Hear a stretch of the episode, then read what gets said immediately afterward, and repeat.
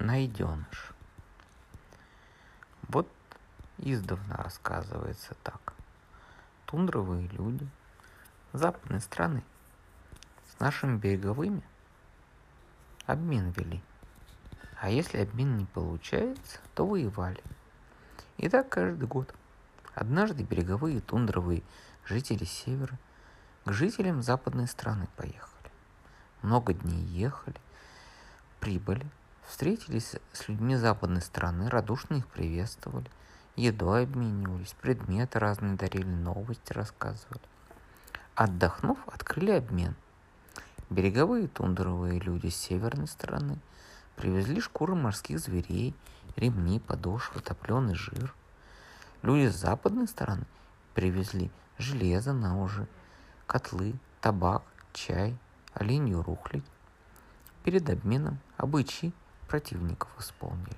Двух оленей головами друг против друга поставили и приготовились колоть.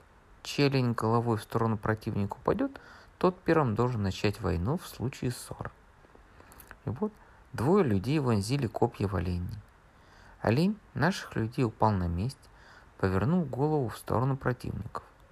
Олень противника бросился вперед и упал головой в сторону наших людей – После этого начали друг с другом обмениваться.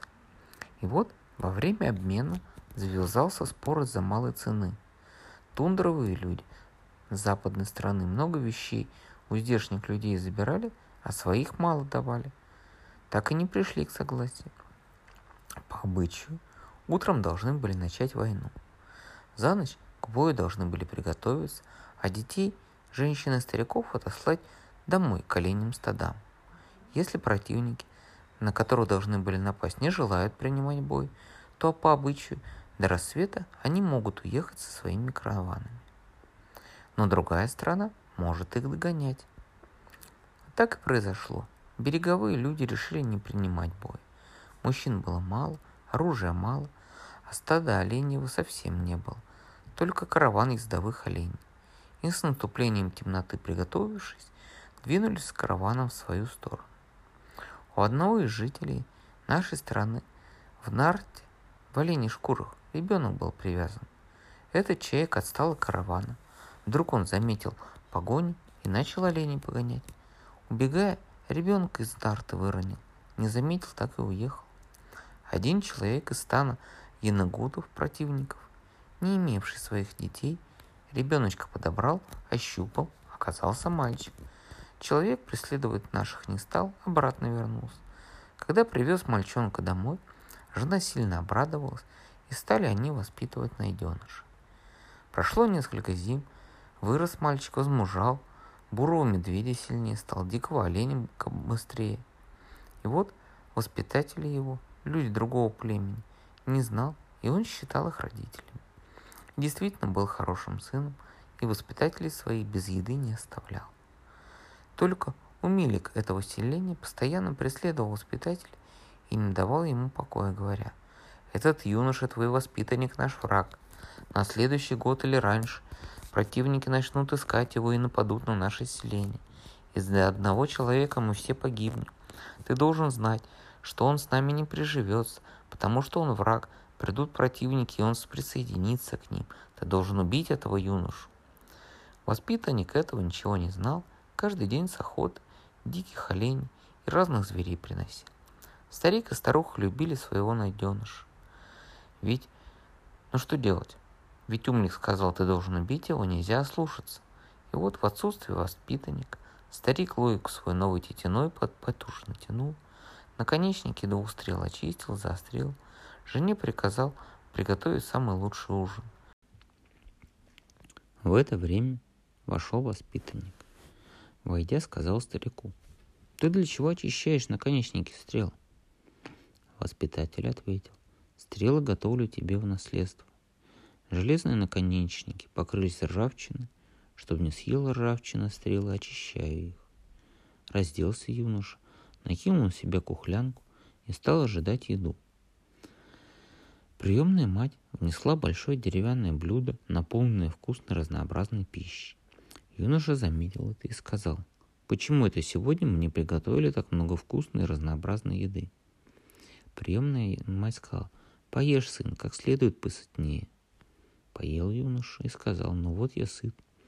Когда юноша кончил есть, воспитатель его дверь заслонил, взял лук и стрелу и, прицелившись в юношу, обратился к нему. Не по своей воле я так поступаю с тобой. Это нашего селения Умилик приказал убить тебя, ведь ты не здешний, а вражеский ребенок.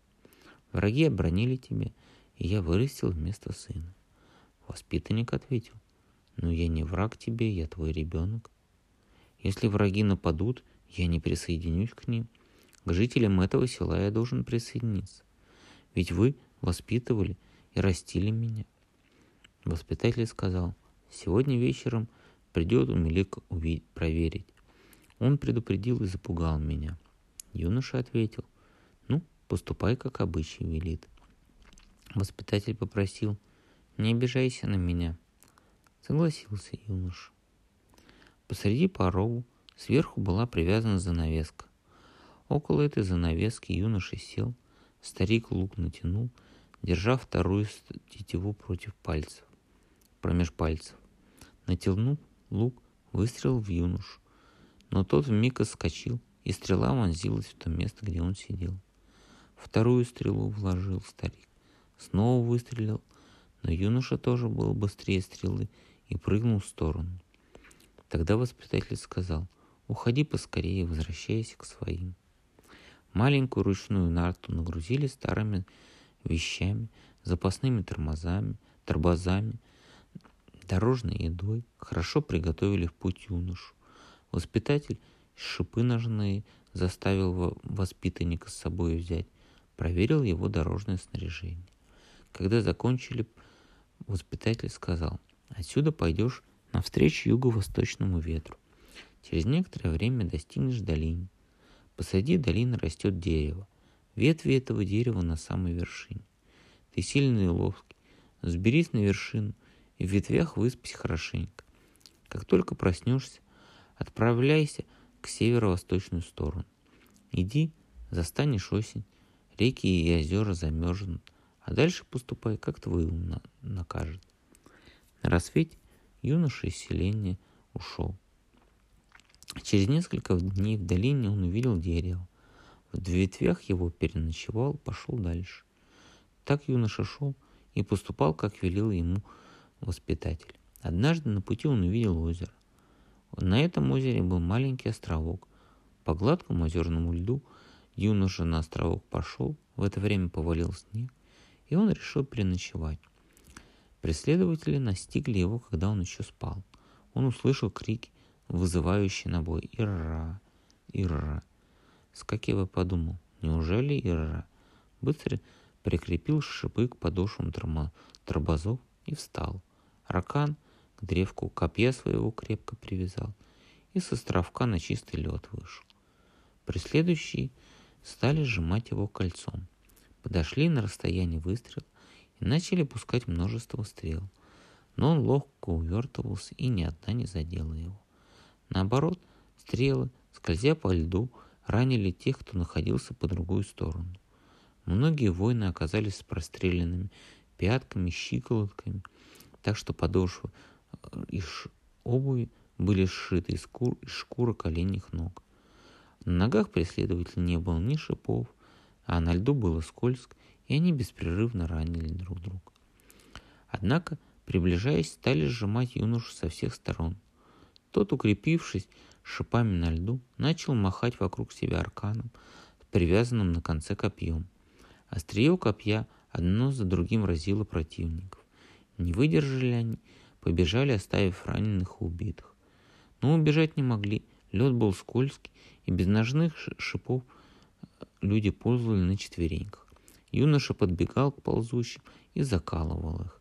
Только двоих людей оставил, чтобы по возвращению они рассказали о своем поражении. У противников было с собой стадо оленей, много оленьих упряжек и яранга с тремя женщинами. Юноша двум пленникам – отдал по три оленя в упряжку, чтобы те на пути с голоду не умерли, и отправил их в стань противника. А табун оленей и ярангу женщинами с собой забрал. Теперь он стал еще могущественнее. Трем пленницам приказал он гнать оленей в сторону, где родился. По пути часто останавливал табун и выходил разведать, нет ли врагов. Не было опасности, останавливался на ночлег. Так караваном с табуном он прибыл к цепи гор. Забравшись на высокую гору, увидел большое селение. Вернувшись, он сказал женщинам, на этом месте остановитесь и рангу поставьте, и оленей здесь пасить, а я пойду разведывать, кто живет в этом селении. Переночевали они, и утром юноша пошел в селение. Подходя к крайней еранге, он увидел старика. Старик теслом дерево строгал. Когда юноша подошел, посмотрел старик на него и, увидев вражескую одежду, сказал, «Что ты за человек? Вражеский? Что ты так внезапно настиг наш?» «Нет, говорят, я здешний человек». Старик возразил, «Почему на тебе вражеская одежда? Мы не носим такой». «Нет, люди с той стороны – Увидя, как их побеждают, стали убегать от своих врагов. Убегая, меня привязали на задки нарт. Когда олени сильно бежали, отец мой не заметил, как выронил меня из нарт. Так я и уехал вперед. Говорят, когда обернулся, заметил и сказал, теперь поздно возвращаться. Теперь потерянным ребенком был я. Вражеский воин подобрал меня и воспитал вместо сына. Здешний старик в этом юноше сына своего признал. Это он обронил ребенка пять, много лет тому назад. Призвав же сына, позвал жену. Та спросила, кто такой. Юноша ответил, не знаю о тебе ничего. Вот что было о себе, ты все правильно сказал. Когда ты был ребенком, это мы тебя обронили. Старуха в ладоши хлопнул. Да, ведь это мы своего ребенка потеряли. Младших сыновей позови скорее. Младшие сыновья пришли. Пришельцы рядом с младшими сыновьями поставили и стали рассматривать. Действительно похож он на братьев своих был. Старики признали юношу своим сыном. После этого юноша братьям сказал, вот за теми горами стадо оленей и ранга с тремя женщинами. Они сами за мною следовали. Идите за стадом и этим женщинами. Пусть они не пугаются. Братья в гору ушли, и на следующий день пригнали стадо и привели женщин. Юноша одну жену взял себе, она его женой стала, а двум другим сказал, за этими женщинами хорошенько следить. Когда-нибудь отсюда пошлем их домой. Пусть обо мне расскажут своим родственникам. Так и остался он после этого жить с родителями.